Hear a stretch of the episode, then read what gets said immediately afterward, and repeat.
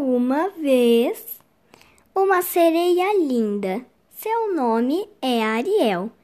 Ela usa um top de conchas roxas, sua cauda verde água e cabelos ruivos.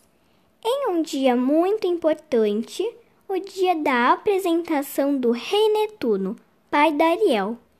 Ela não ligava muito por seu pai ser o rei do mar. No meio da apresentação, viram que Ariel tinha sumido, pois ela estava procurando coisas humanas com seu amigo linguado. Ela chegou muito tarde e seu pai lhe deu uma bronca. Ariel, você não vai mais ver os humanos. E ela foi chateada para seu quarto.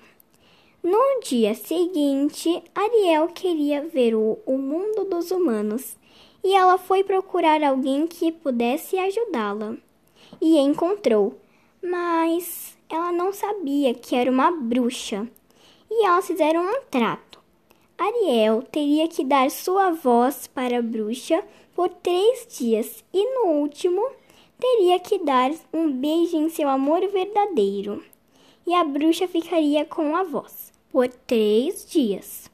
Ariel foi nadando para a superfície e ela foi para um castelo muito chique, onde o Eric morava, e pelos dois dias dormiu lá.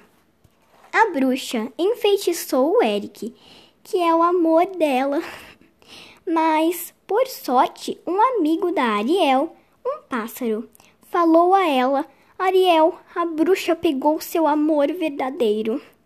E ela foi correndo e encontrou os dois. Só de olhar para Eric, o beijou rapidamente e conseguiu. A bruxa foi queimada pelo rei Netuno.